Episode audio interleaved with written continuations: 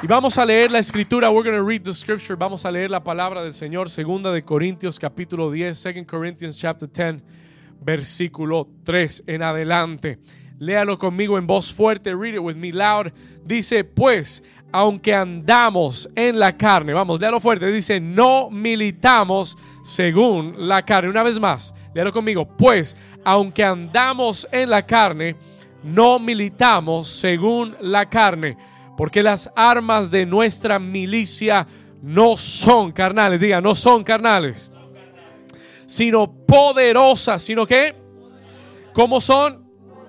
en Dios para la destrucción de fortalezas, derribando qué cosa? Argumentos y toda altivez que se levanta contra el conocimiento de Dios y llevando cautivo todo pensamiento a la obediencia a Cristo. Y la iglesia dice, Amén. Y amén. Dígale a su vecino, dígale a la persona que está en casa con usted, destruyendo fortalezas.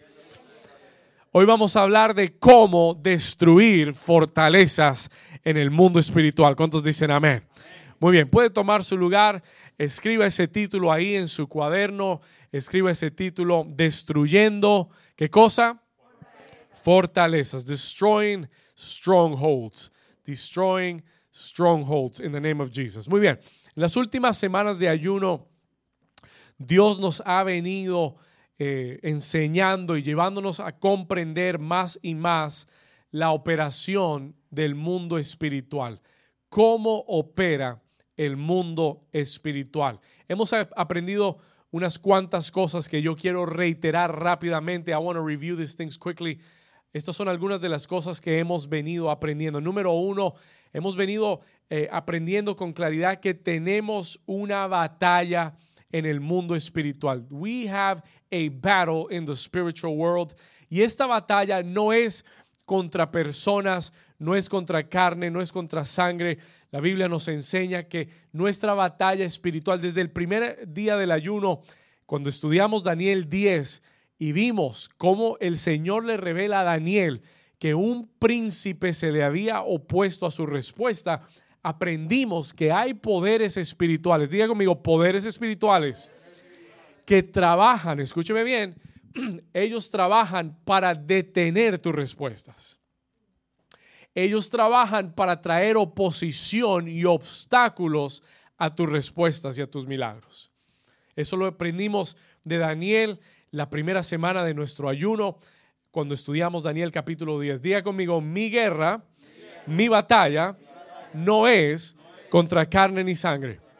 La Biblia nos dice que nuestra batalla es contra principados, potestades, huestes de maldad, gobernadores celestiales. Hay un enemigo real que tenemos que vencer para remover esos, esos obstáculos. Número dos, aprendimos que algunos de estos obstáculos que el enemigo pone en contra nuestra son para detener respuestas, bendiciones y milagros. Y uno de esos obstáculos, la semana pasada aprendimos que se llaman argumentos, decretos, eh, decretos contrarios, argumentos legales que el enemigo levanta en contra nuestra, that he would raise against us que le ponen un embargo a tus bendiciones, que detienen las respuestas del Señor. ¿Por qué? Porque tú legalmente le das campo o espacio o territorio, como dice Pablo, lugar al enemigo para que tome control cuando desobedecemos la palabra, cuando no estamos en, en, obediencia a la palabra del Señor. Y aprendimos que ese es uno de los obstáculos, argumentos legales que le otorgamos al enemigo en nuestra vida cuando desobedecemos a Dios. En el texto de hoy, en 2 de Corintios capítulo 10, el apóstol Pablo como que escuchó los mensajes pasados. I think he heard the last messages y pone todo junto en, este, en estos versículos. He puts everything together in the verses that we just read. Si usted le pone mucha atención en el versículo 3, en 2 de Corintios 10, 3, Pablo nos dice esto. Dice, pues aunque andamos en la carne, aunque estamos en esta tierra, aunque somos seres humanos, dice, no militamos. Diga, no militamos. No peleamos. Nuestra guerra no es según la carne. Nuestra guerra no es con armas humanas de la carne o, armas físicas, por decirlo de esta forma. Physical weapons. Voy a pedirle Cami, que me bajes al monitor un poquito el micrófono, por favor. Ok. El versículo 4, verse 4, dice, porque las armas, y él lo reitera, dice, porque las armas de nuestra milicia, leanlo conmigo, no son, ¿qué cosa? Carnales, sino poderosas para, en Dios, para la destrucción de fortalezas. Ahora, escuche bien esto. Listen to this carefully. Pablo nos enseña que no militamos según la carne. ¿Por qué, pastor? Porque nuestra guerra no es contra personas ni contra seres terrenales. Nuestra guerra es contra seres espirituales. Nuestra, nuestra mayor guerra, nuestra mayor batalla no es contra nuestro jefe, no es contra un gobierno, no es contra eh, un, eh, eh, coworker, ¿cómo se dice? Compañero de trabajo, no es contra un familiar. Nuestra guerra verdadera, nuestra mayor batalla es con poderes espirituales. Y para ganar, para vencer esos poderes espirituales, no podemos usar armas terrenales físicas carnales. We cannot use carnal physical weapons. Muchas personas están perdiendo las batallas en sus vidas porque están usando las armas incorrectas. Voy a repetir eso una vez más. Muchas personas están perdiendo las batallas en sus vidas porque están usando las armas incorrectas. Tú estás tratando de físicamente, carnalmente humanamente resolver problemas que son espirituales y que solo se pueden vencer con armas espirituales. ¿Alguien está aquí conmigo? Are we here so far? Y Pablo nos enseña rápidamente nuestras armas que debemos usar. Tú como hijo de Dios, tú como creyente, tú como una persona espiritual debes usar armas espirituales. Pastor, ¿qué armas espirituales tenemos? Hemos venido aprendiendo desde, hace tres semanas cuando le prediqué acerca de... Eh, el, mensaje, del, el título del mensaje se me fue. Eh, I think it was acerca de la victoria de Josafat, ¿verdad? ¿Cuántos recuerdan esa enseñanza? You remember that teaching?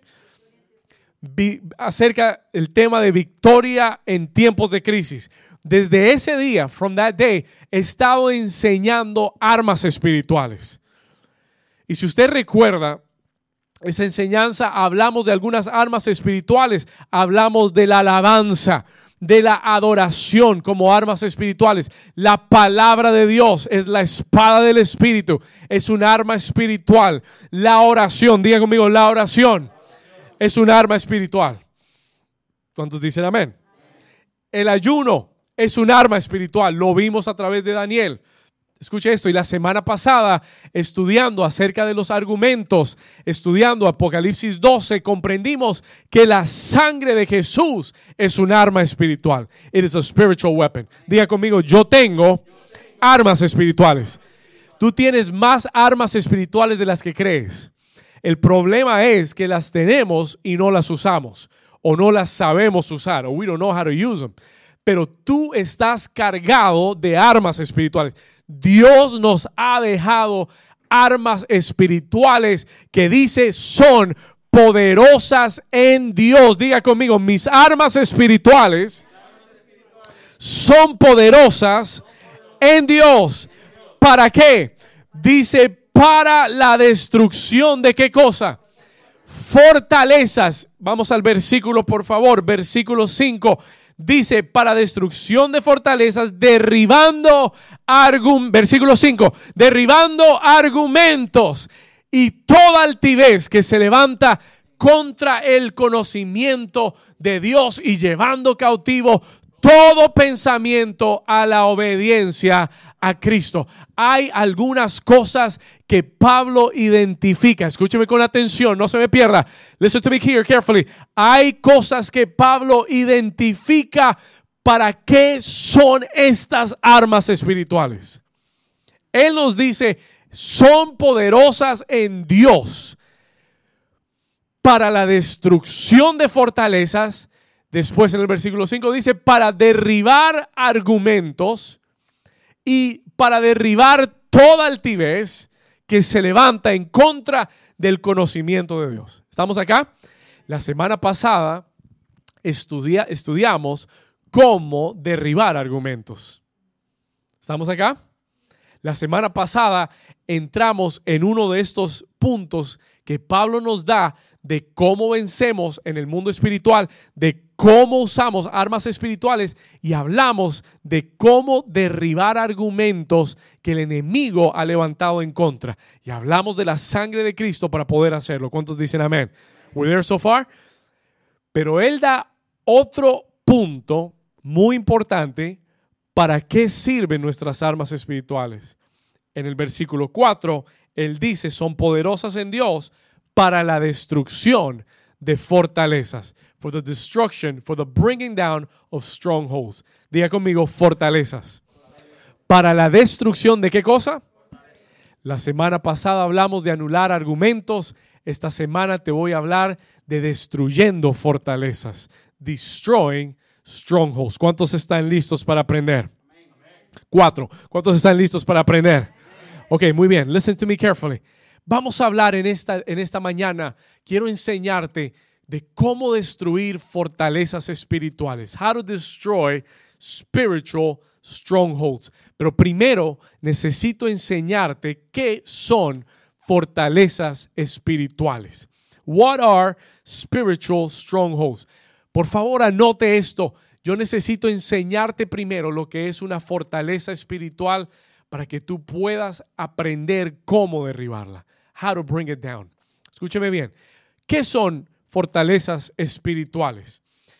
Quiero darle una definición de lo que son fortalezas en este versículo. Alguna vez prediqué acerca de esto y alguien me dijo que pensaba que la palabra fortalezas quería decir like strengths, como virtudes. Pero aquí la palabra fortalezas no son, no está hablando de virtudes, no son las fortalezas de una persona, not the strengths of a person. Aquí la palabra fortalezas, por definición, se está refiriendo a un castillo. It is a castle, a fortress.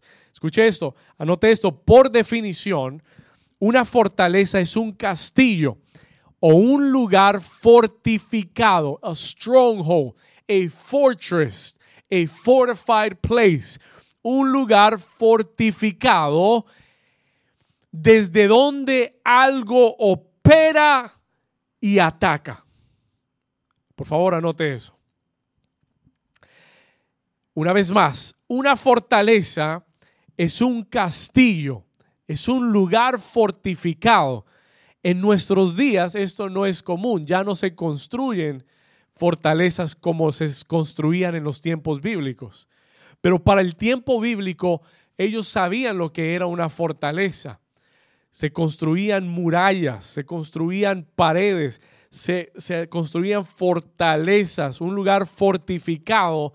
¿Para qué? Ese lugar fortificado servía like a headquarter, un lugar desde donde se operaba, un lugar desde donde se funcionaba y se defendía y a la vez se atacaba.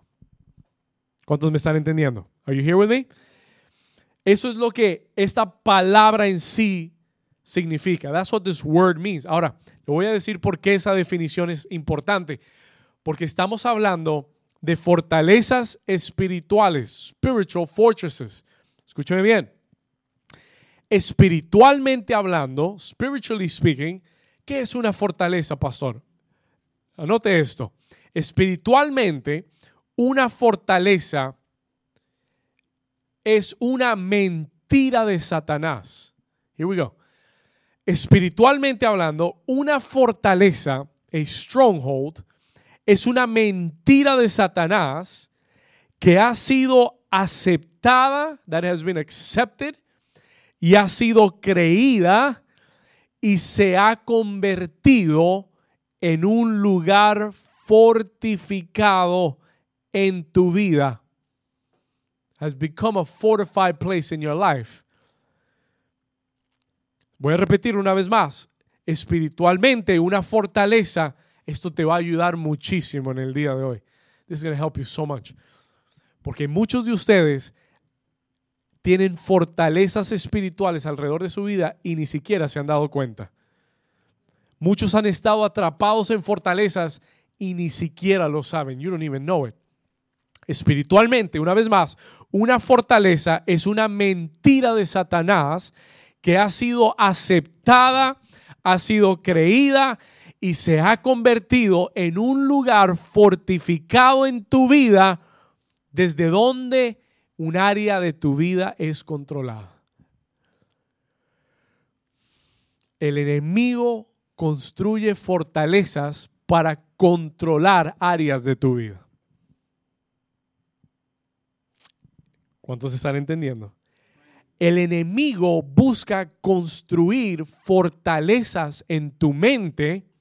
Por eso Pablo dice, llevando cautivo todo pensamiento porque las fortalezas espirituales se, van construyendo en la mente a través de pensamientos que son mentiras del enemigo, que cuando son aceptadas y son creídas, comienzan a controlar un área de tu vida. Begin to control an area of your life.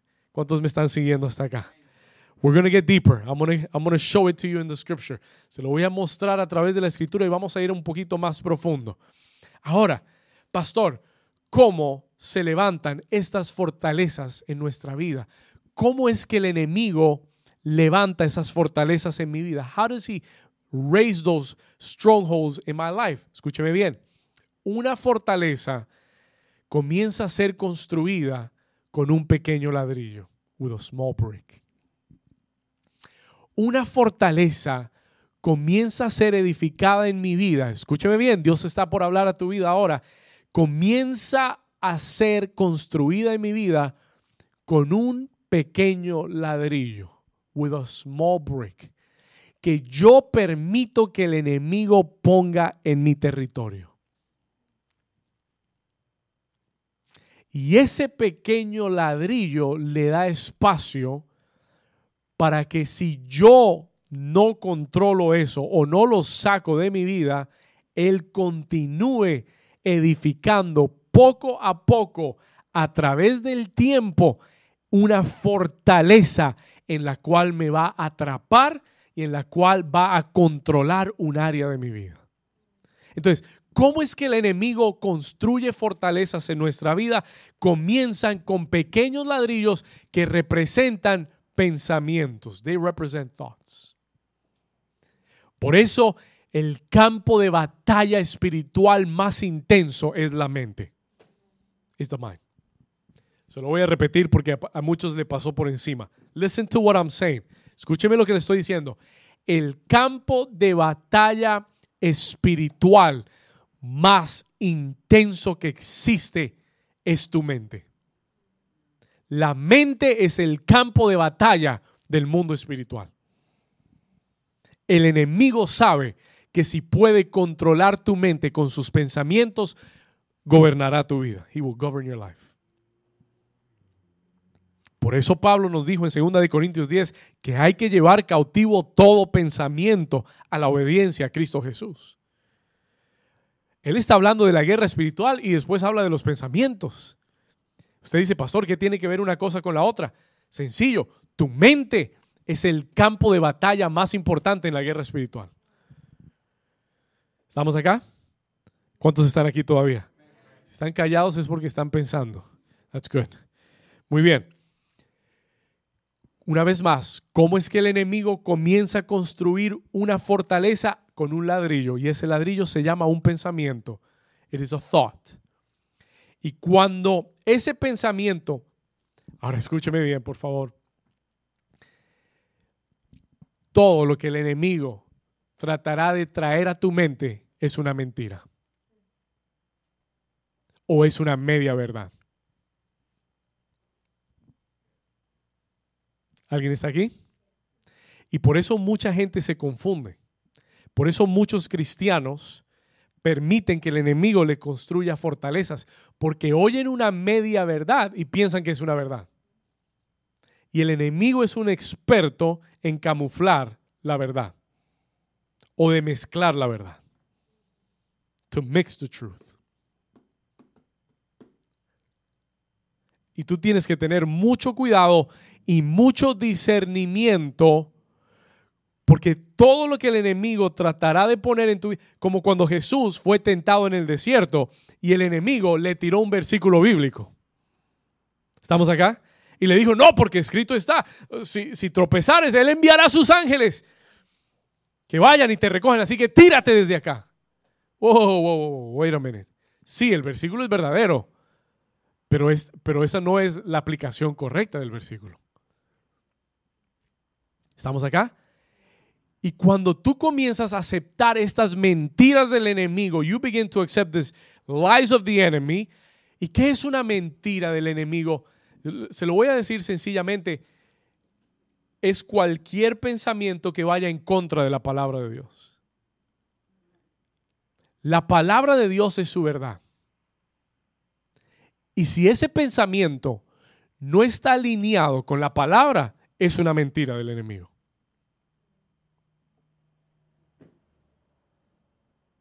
Por eso tú necesitas conocer la verdad. You need to know the truth. Y necesitas estudiar la verdad. Y necesitas mantener la verdad en tu corazón. Porque si no lo haces así, el diablo te va a llenar de fortalezas. He will lock you up in strongholds. Jesús pudo derribar todo argumento del enemigo, toda fortaleza, todo pensamiento del enemigo porque conocía la palabra. Because he knew the word. ¿Vamos bien hasta aquí? Ok, una vez más, el enemigo construye fortalezas en mi vida a través de una mentira. Algo que va en contra de la palabra de Dios. Tú lo razonas con tu mente natural y tiene sentido. Tú lo piensas y dices, ah, no, eso sí, puede que sea verdad. No, no, yo creo que eso es verdad.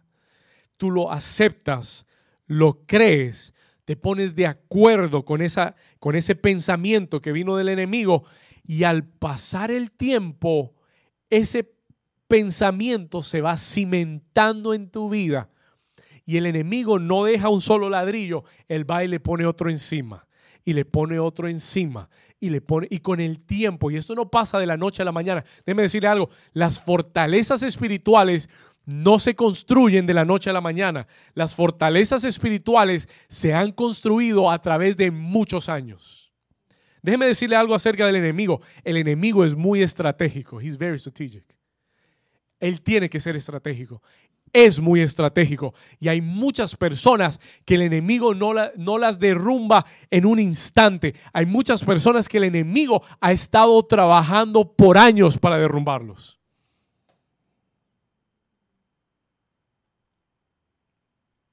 Ha estado por años poniendo ladrillos en tu vida para controlar un área de tu vida. To control an area of your life.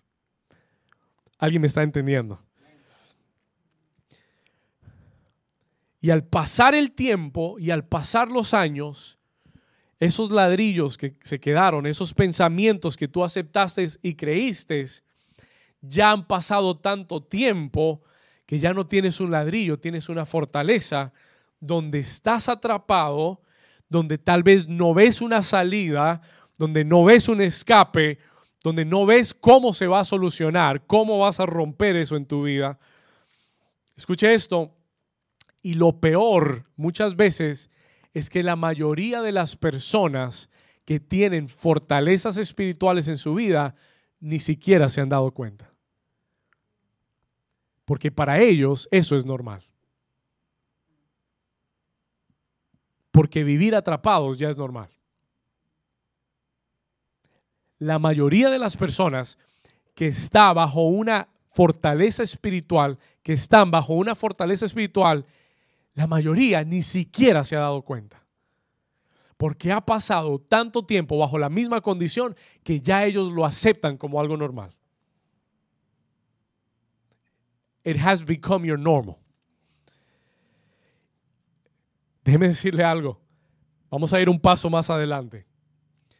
Muchos creyentes hoy en día que son salvos, aman a Jesús, lo han recibido, lo sirven, sirven a Dios, they serve God, pero tienen áreas en su vida que están atrapadas, que están cautivas.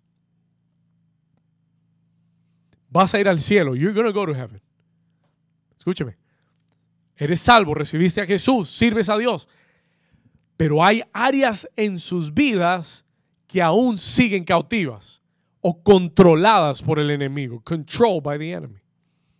Y donde el enemigo te tiene vencido y donde siempre y donde siempre se burla de ti o se te ríe en la cara porque te muestra que no puedes vencer en esa área. Y tú has dicho, Señor, tanto que he orado, tanto que he creído y no puedo vencer esta área, tanto que he tratado y me siento atrapado y te has preguntado por qué, Señor, por qué no he podido vencer, por qué el enemigo siempre se ríe de mí en esta área. Why does he always laugh at me in this area? Porque ha habido una fortaleza espiritual que se ha construido a través de muchos años en tu vida y no te habías dado cuenta, no lo habías visto de esa forma, pero hoy en el nombre de Jesús yo declaro que toda fortaleza en tu vida va a ser derribada. Que este tiempo de ayuno Dios lo ha escogido para liberar tu vida, para anular argumentos y para derribar fortalezas en tu vida. Si tú lo quieres, dale un aplauso fuerte y diga conmigo rompimiento.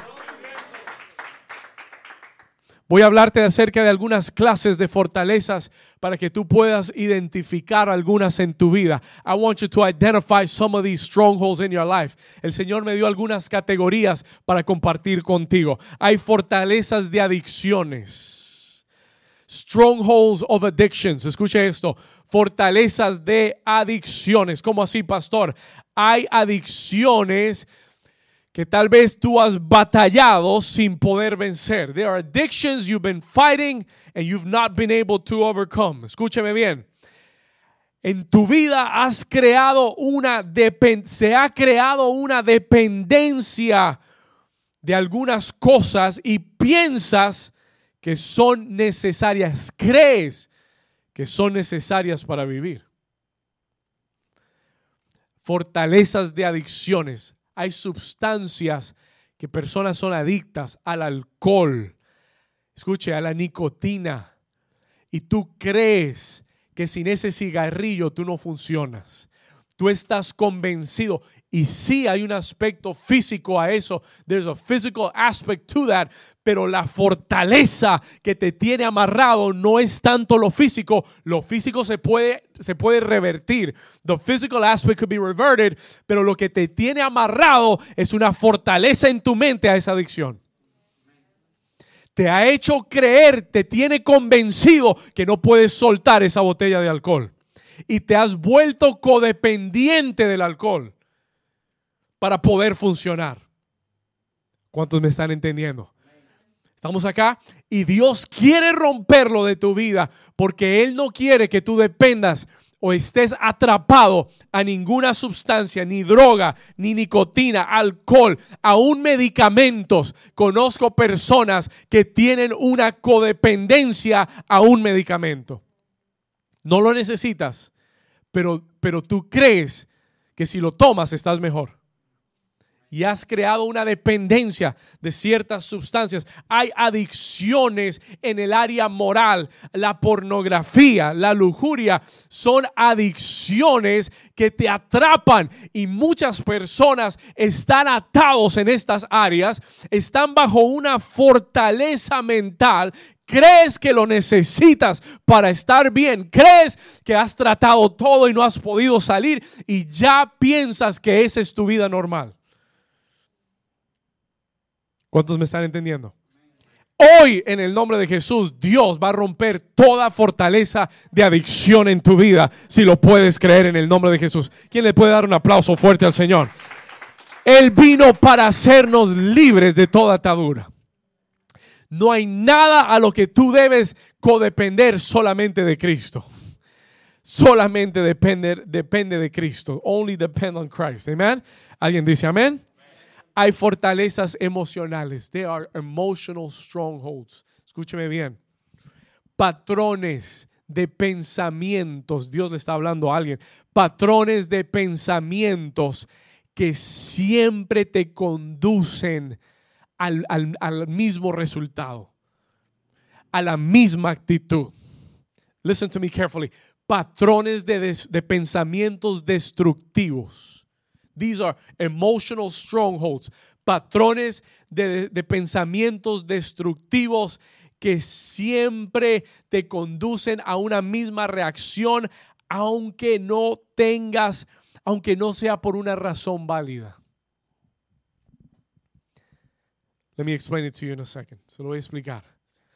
¿Cuáles son fortalezas emocionales? La tristeza.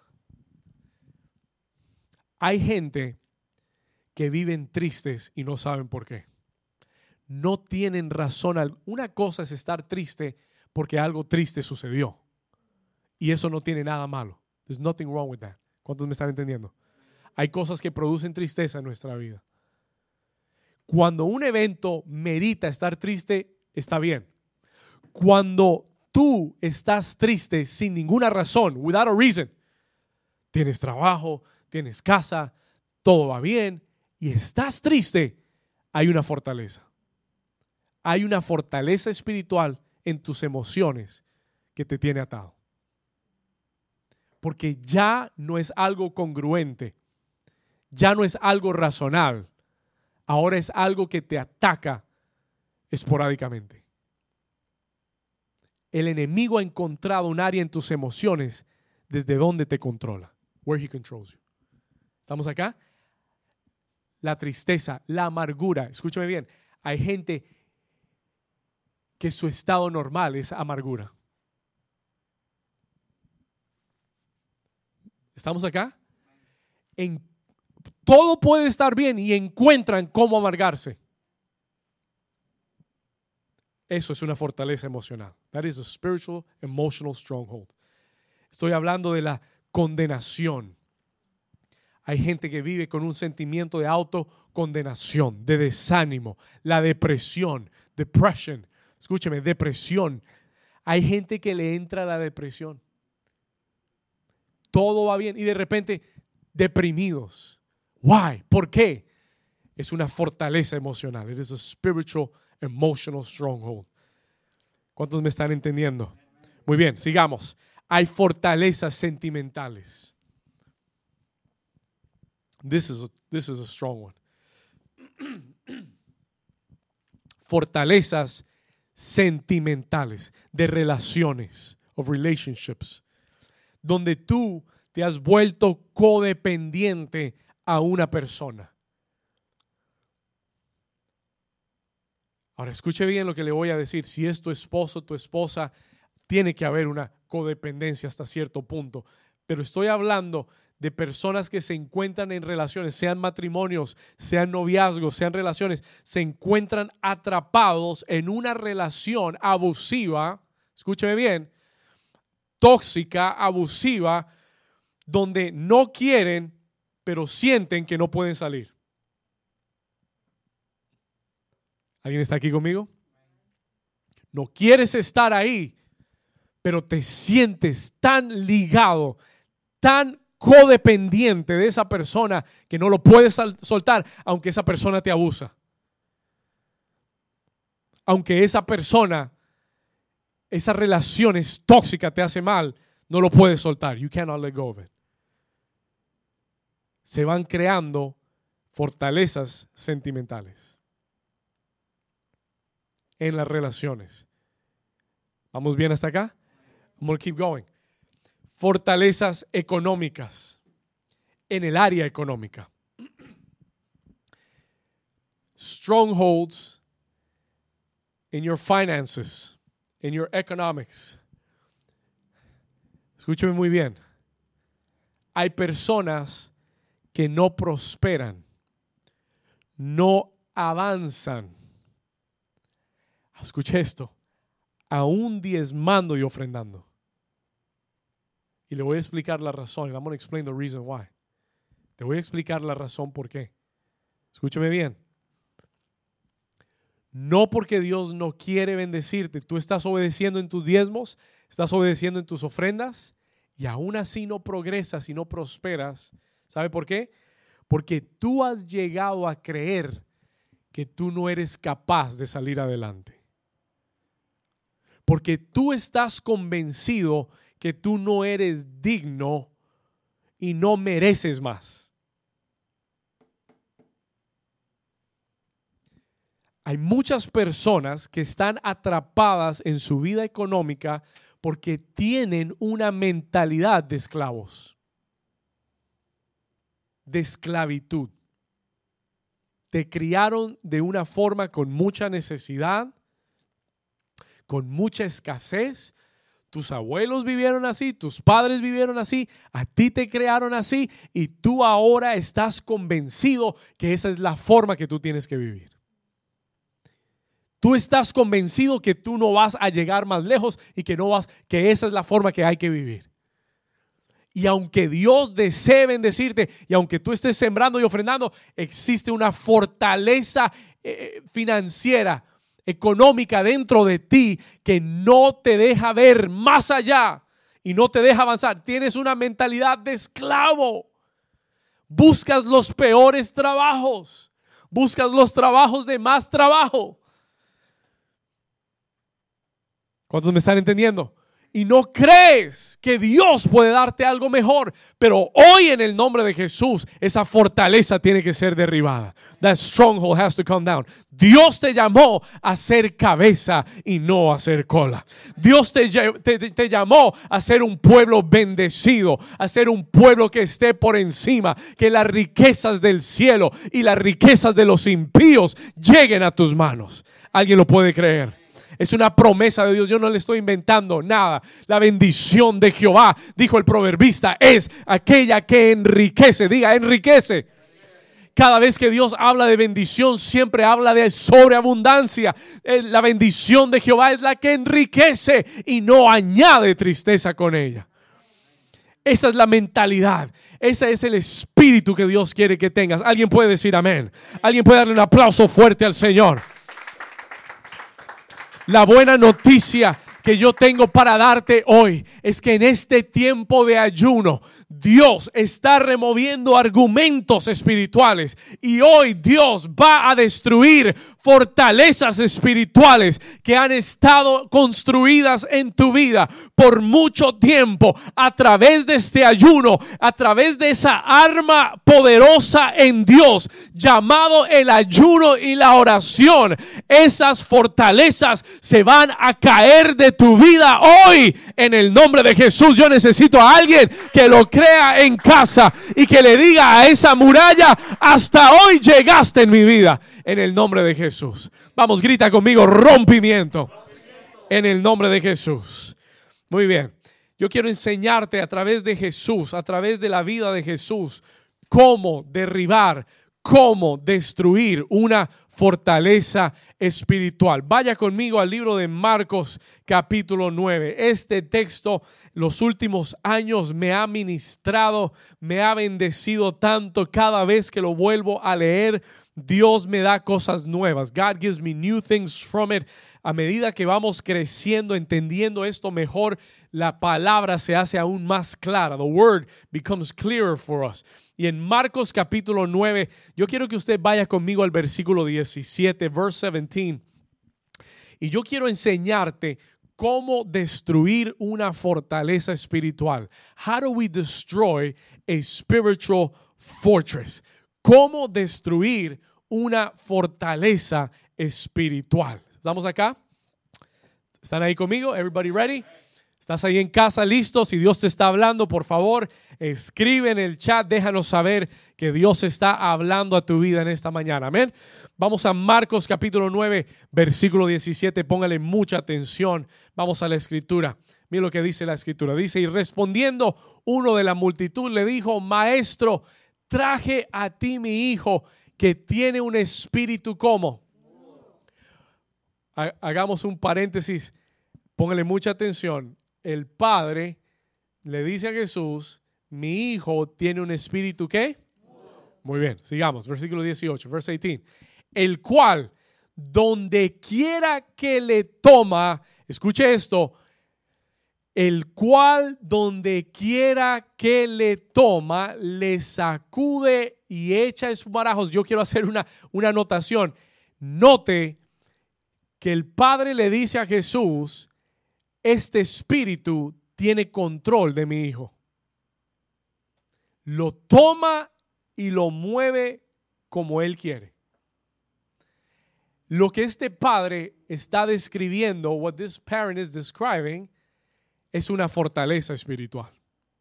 Porque ya aquel muchacho no tenía control de esa área de su vida. No longer had control over that area in his life. Este espíritu se había hecho tan fuerte en su vida que ya el muchacho no tenía control. El espíritu lo tomaba y lo echaba donde quería. ¿Estamos acá? Sigamos leyendo. Let's keep on reading. Lo toma, le sacude, echa espumarajos, cruje los dientes y se va secando. Y dije a tus discípulos, escuche esto, que lo echaren fuera y no que ellos quisieron, ellos trataron, pero no. ¿A qué le suena eso? What does that sound like? Cuando en tu vida tú quieres ser libre en un área, cuando en tu vida tú quieres romper una atadura y, y quieres, tratas, pero no puedes. Estamos viendo una fortaleza. We're looking at a stronghold. Se lo voy a seguir mostrando. Versículo 19, verse 19.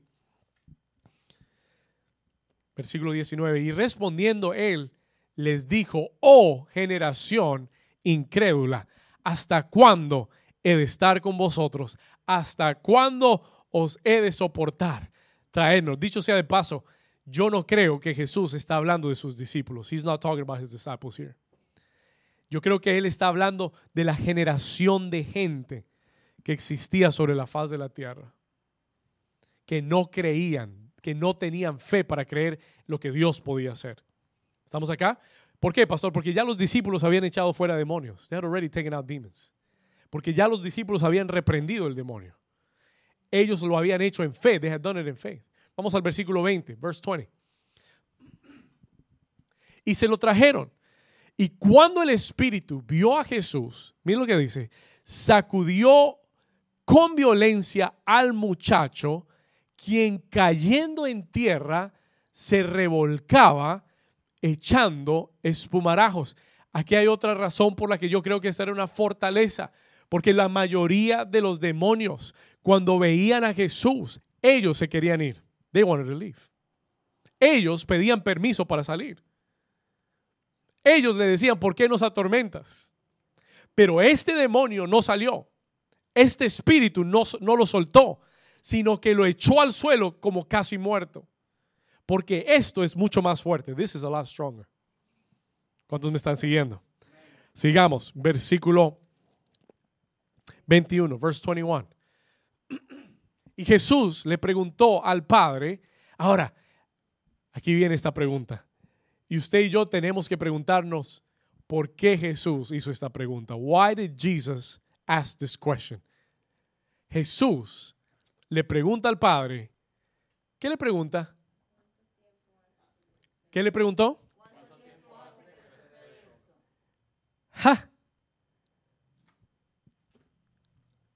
Él le pregunta algo muy curioso. Y la pregunta es, ¿qué tiene que ver? ¿Qué importa cuánto tiempo? What does it matter? Escúcheme. Jesús le pregunta, ¿cuánto tiempo hace que el, que el muchacho está así?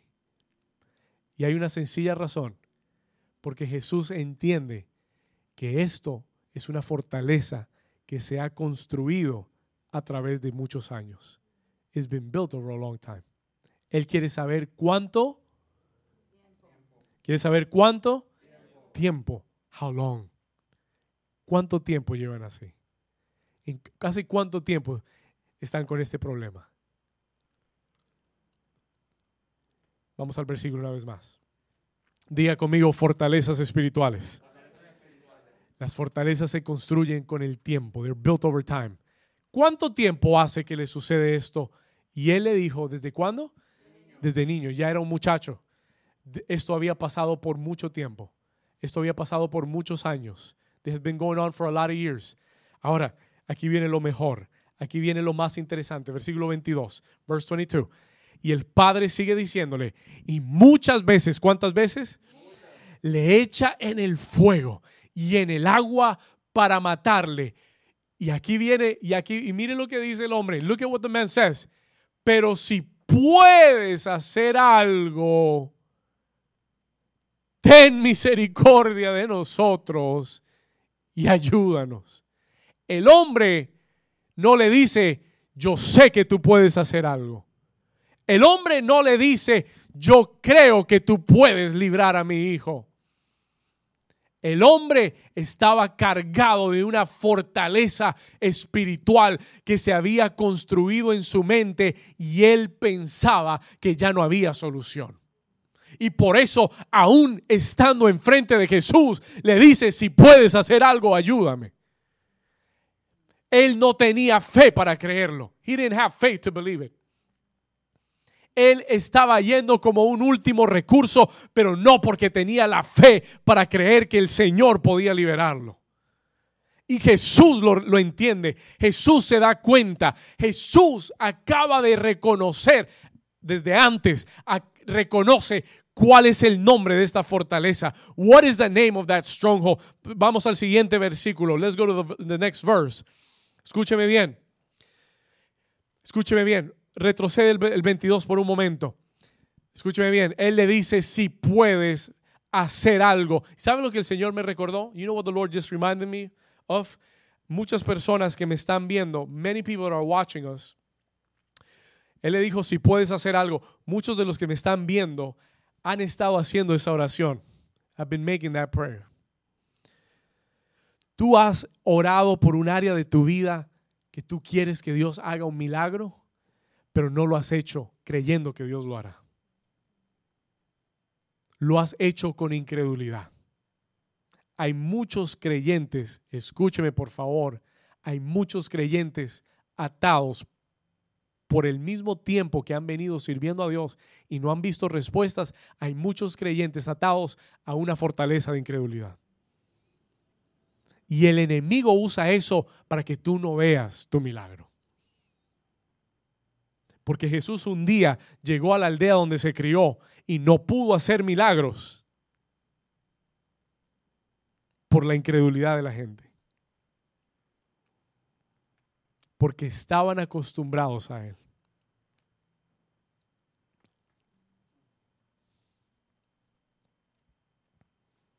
Dicho sea de paso, y, estoy oyendo al Espíritu Santo hablar, dicho sea de paso, existen fortalezas religiosas.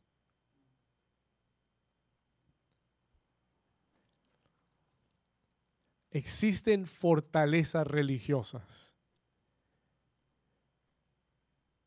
que te acostumbran a una forma de llevar tu fe.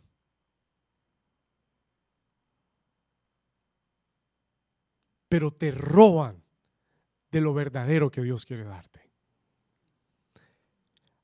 Hay gente que entra o, permite una fortaleza religiosa en su vida que le tapa los ojos de ver el milagro que tiene enfrente. Y Jesús mismo puede estar enfrente tuyo y por ser tan religioso no lo reconoces. ¿Alguien me está entendiendo? Somebody understanding? This is powerful stuff. Hay muchos que me están viendo que han estado atados por un espíritu, una fortaleza de incredulidad y tú dices, sí, yo creo que Dios puede hacerlo, pero en tu corazón no lo crees. You don't believe it. Jesús reconoce esta fortaleza. He recognizes the stronghold. Vamos ahora sí al versículo 22. Let's go to verse 22. Muchas veces le echa el fuego en el agua para matarle, pero si puedes hacer algo, ten misericordia de nosotros y ayúdanos. Versículo 23, verse 23. Jesús le dijo, si puedes creer al que cree, todo le es posible. Déjeme el versículo ahí por un momento. Esta es la palabra rema para alguien hoy. This is somebody's rema word for today. Yo no sé quién necesita esta palabra.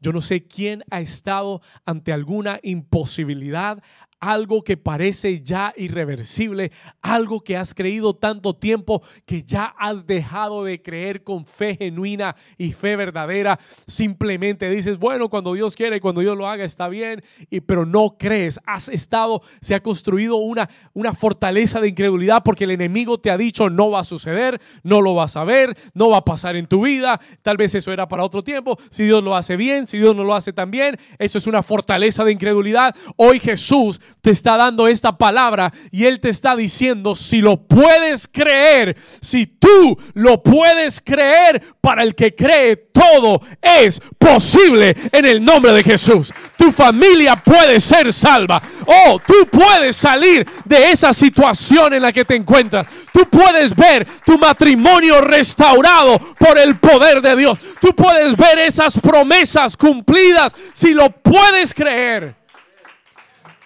Mira que Jesús le pone la responsabilidad al Padre. He's putting the responsibility on the Father. Él le dice, el problema no fueron mis discípulos. El problema no es el Hijo. El problema no es el demonio, porque yo soy más fuerte que el demonio. El problema está en ti. The problem is inside of you. Tú no lo crees, pero si puedes creerlo, al que cree, todo es posible. Diga conmigo, todo es posible si puedo creer. ¿Alguien me está entendiendo? Le, digo, una de las señales de alguien que está bajo una fortaleza, el que está en una fortaleza, el que está atrapado en una fortaleza, siempre le pone la responsabilidad a otros. Always puts the responsibility on others. El papá dijo, le traje mi hijo a tus discípulos y no pudieron. Él dijo, si tú puedes hacer algo, hazlo. Él dijo, el, muchacho ha estado así mucho tiempo. Excusas.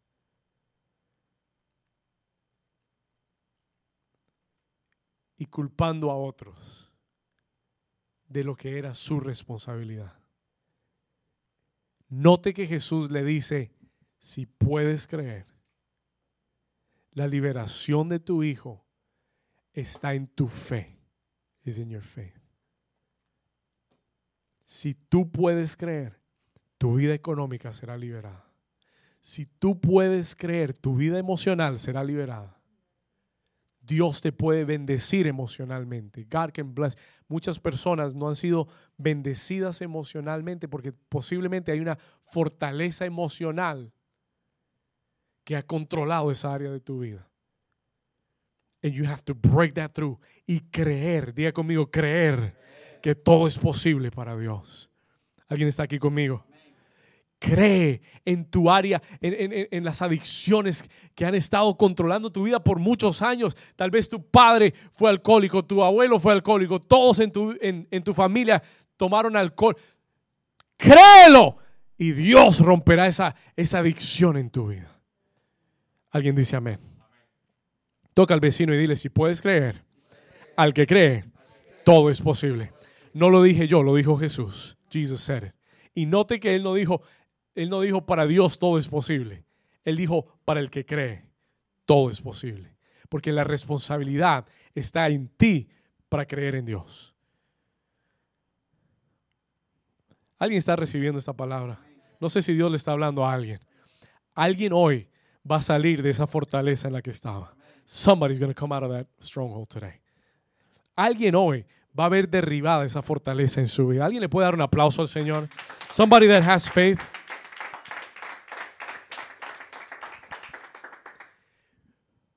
Pastor, ¿cómo se derriban? ¿Cómo se destruyen esas fortalezas espirituales? Jesús nos enseña. Lo primero que Él le dio al hombre fue una palabra. Escuche esto, anote esto, por favor. La primera clave, the first key, te voy a dar tres claves importantes para destruir fortalezas en tu vida. La primera clave es la revelación de la palabra de Dios a tu vida.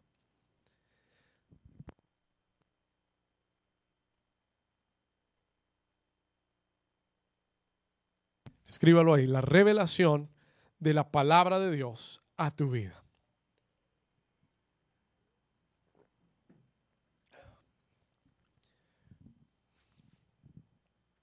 La revelación de su palabra en tu vida destruye fortalezas. It destroys strongholds. En Juan capítulo 8, versículo 32, Jesús dijo estas palabras. Jesus said these words. Dijo e inmediatamente, perdón, 8:32. Jesús dijo, Juan 8:32, y conoceréis la que. Dígalo fuerte, y conoceréis la que. La verdad, y la verdad os hará libres. Escúcheme bien, y conoceréis la verdad, y la verdad os hará libres. ¿Sabe qué destruye una fortaleza? Yo le dije que una fortaleza es una mentira de Satanás que ha sido aceptada y ha sido creída por mucho tiempo, for a long time. Desde ahí él controla tu vida. Entonces, si una fortaleza es una mentira del enemigo, ¿cómo se destruyen esas fortalezas? Sino con la verdad, la revel, la revelación de la palabra de Dios, que es la verdad. Ahora, Jesús no dijo, oiréis la verdad y la verdad os hará libres. Él dijo, conoceréis la verdad. Tiene que haber una relación íntima. Tiene que haber una revelación de la verdad. A revelation of the truth. Escúcheme, porque pueden haber mil personas oyendo esta palabra y la pregunta es, para cuántos está siendo revelada esta palabra.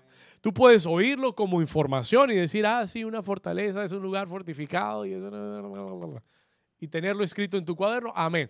Pero si no tienes una revelación de esto que Jesús le dice al hombre, porque lo que Jesús le da al hombre para destruir esa fortaleza de su vida es una verdad de Dios. He gives him a truth of God. Él, él, sabe que este padre, este hombre, ha estado por mucho tiempo gobernado por un espíritu de incredulidad y él no cree que nadie puede liberar a su hijo. Él no cree que ya es posible porque ha pasado mucho tiempo. Entonces Jesús tiene que darle una revelación de la verdad, a revelation of the truth. Y por eso le dice esta palabras y le dice, hombre, escúchame, cree porque al que cree todo le es posible. Y tú tienes que reescribir, tú tienes que renovar tu mente con la palabra de Dios. Tú tienes que renovar esas áreas de tu vida donde el enemigo te ha controlado, que el enemigo ha gobernado y preguntarte, ¿qué dice Dios acerca de eso? What does God say about that? ¿Qué dice Dios en su palabra acerca de esta área en la cual yo no he podido vencer? This area that I've not been able to overcome. Y lo que Dios diga, lo voy a aceptar y lo voy a creer como una verdad máxima y lo voy a ver cumplido en mi vida. Tiene que haber una revelación de la palabra. Conoceréis la verdad y la verdad os hará libre. The truth shall set you free. ¿Cuántos pueden decir amén a eso? Es una verdad, es una revelación la que destruirá la fortaleza en tu vida. Una revelación de su verdad. Una revelación de qué dice Dios. No lo que yo he creído por mucho tiempo. No lo que mi papá me enseñó por muchos años. No lo que me dijeron mis abuelos y, me, criaron creyendo que yo tenía que ser así. Que yo tenía que pensar así. Que yo tenía que actuar, de esta forma. ¿Mm?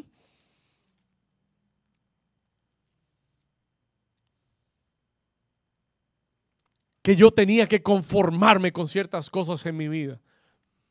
Tú tomas la palabra de Dios. You take the word of God. Cuando la palabra viene con ese rema a tu vida y se revela a tu vida, tú dices, wow.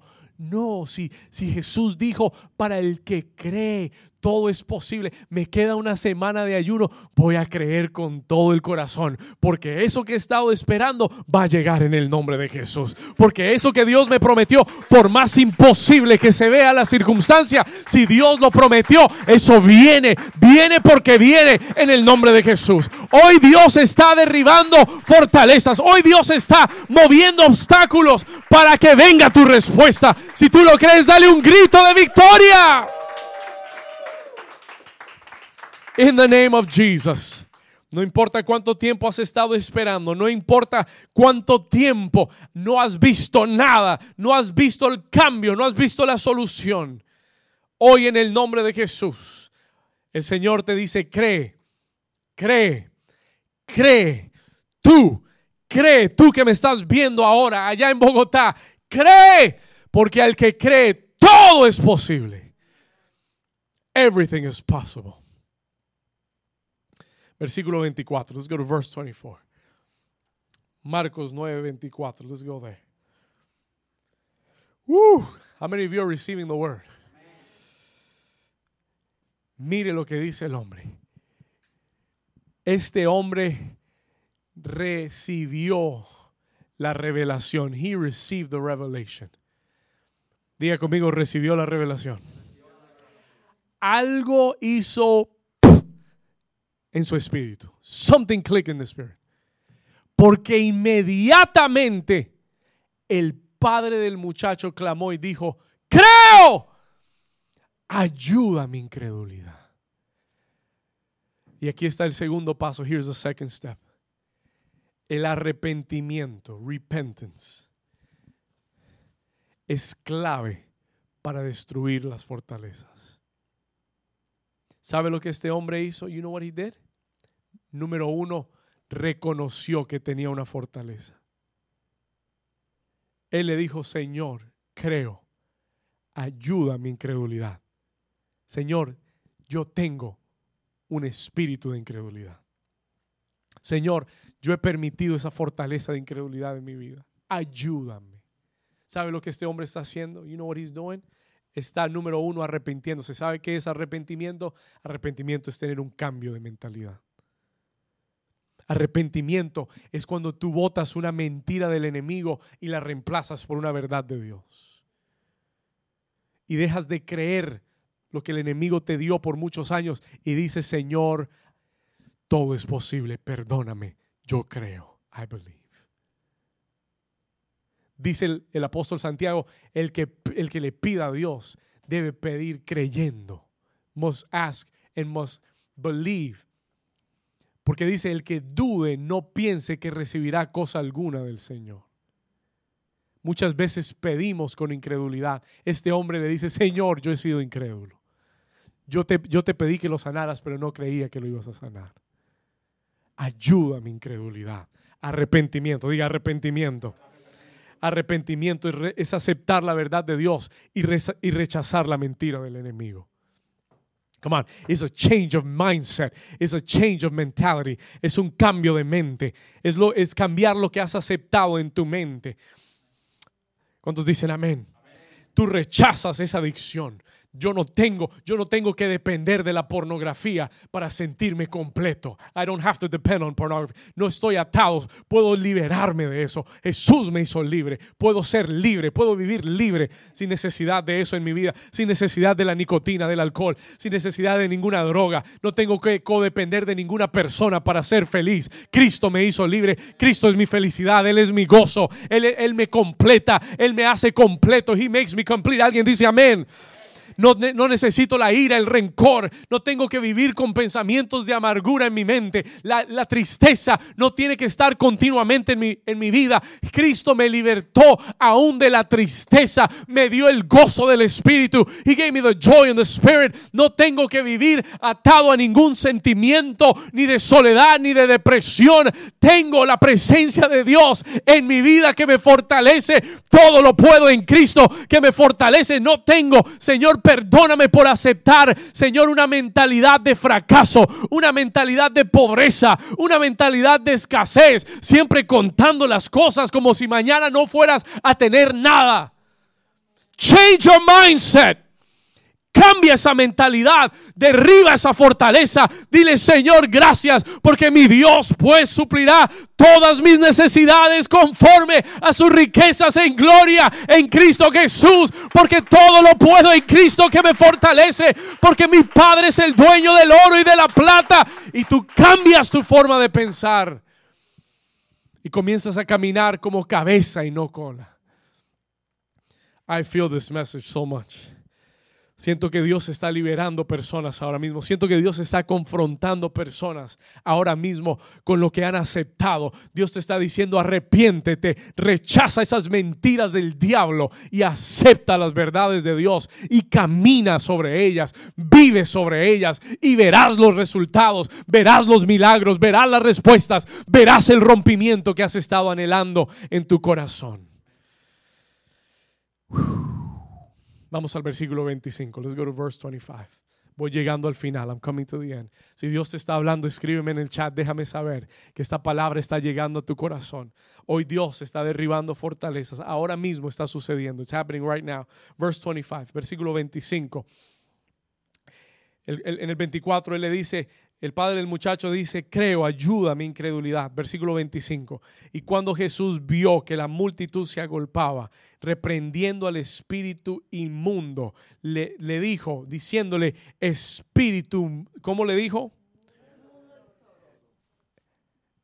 El hombre llegó a Jesús y le dijo, mi hijo tiene un espíritu qué? Cuando Jesús lo reprende, Jesús reconoce que no era solo un espíritu mudo, era un espíritu sordo y por eso era mudo. Ahora escúcheme bien un momento. Son detalles, are details. Pero escuche esto. ¿Sabe lo que el Espíritu Santo me dijo? Cuando alguien está en una fortaleza, el espíritu que lo tiene atado es un espíritu sordo y mudo. No oye, can't hear y por eso no puede declarar libertad en su vida. Cuando alguien está en una fortaleza espiritual, tú le puedes hablar con razones, con, con claridad, con lógica, y no te comprenden. They don't hear you. Y lo que hay que entender es que es un espíritu, that it is a spirit, y que hay que llamarlo por su nombre espíritu sordo y mudo. Es, es, está muy atado a las fortalezas espirituales. Toda fortaleza espiritual tiene, tiene un componente de sordo mudo. Te inhabilita, te inhabilita para ser libre. Esto es lo que Jesús más adelante llama como el hombre fuerte, the strong man. ¿Cuántos han oído hablar que Jesús dijo que hay que atar al hombre fuerte? El hombre, ¿sabe qué es el hombre fuerte? Es ese espíritu que ha construido una fortaleza y habita ahí. And lives there. Y para derribar al hombre fuerte, dijo Jesús, tiene que venir uno más fuerte que él. La buena noticia es que el que es más fuerte ya vino a la tierra y ya fue crucificado. Y en la cruz del Calvario exhibió principados, potestades, gobernadores de tinieblas. Y Juan dice, mayor es el que está en ti que el que está en el mundo. Alguien le da un aplauso fuerte al Señor. Diga conmigo, el más fuerte vive dentro de mí. Diga, mayor es el que está en mí que el que está en el mundo. Por eso Juan dijo, hijitos, vosotros sois de Dios y habéis vencido, porque mayor es el que está en vosotros que el que está en el mundo, porque el que está en ti puede derribar a todo hombre fuerte, puede atarlo y sacarlo de su fortaleza y traer libertad a tu vida. Alguien dice amén. Te voy a dar la tercera clave para ser libre, the third key and we finish. Ya estamos sobre la hora. Tercera clave y terminamos acá. And we'll finish. Esto es rápido y es poderoso. It is quick and it is powerful. Versículo 29. Vamos al 28. Let's go to verse 28. Rápido aquí. Versículo 28. Versículo 28. Dice, y cuando él entró en casa, escuche esto, cuando Jesús entró en casa, sus discípulos le preguntaron aparte, le dijeron, maestro, ¿por qué nosotros no pudimos echarle fuera. Why couldn't we cast them out? Hicimos lo que nos enseñaste. ¿por qué no pudimos echarle fuera? Y aquí Jesús nos va a dar la tercera clave para derribar todo espíritu de fortaleza. Versículo 29. Jesús les dijo, este género, diga conmigo, este género. ¿Sabe a qué género se refería Jesús? Fortalezas espirituales, espíritus mudos y sordos. Diga conmigo, este género, con nada, diga nada, diga nada, con nada puede salir, sino con oración y ayuno. ¿Cuántos están conmigo? Escúcheme bien, listen to me carefully. Jesús dijo, este género con nada puede salir, sino con ayuno y oración. Escribe esta tercera clave para derribar fortalezas. El ayuno y la oración son armas poderosas en Dios para la destrucción de fortalezas. Jesús dijo, este género no sale con nada. ¿Sabe por qué ustedes no pudieron? Porque no estaban orando y ayunando. Porque este género hay que tratarlo con armas espirituales mucho más fuertes. ¿Sabe cuál es la buena noticia? Que tú y yo estamos en un tiempo de ayuno y oración. ¿Sabe cuál es la buena noticia? Que Dios está diciéndote hoy, esas fortalezas hoy van a ser derribadas de tu vida. Si lo puedes creer, al que cree, todo le es posible. Alguien está aquí conmigo. Someone is here with me. Al que puede creer, al que cree, todo le es posible.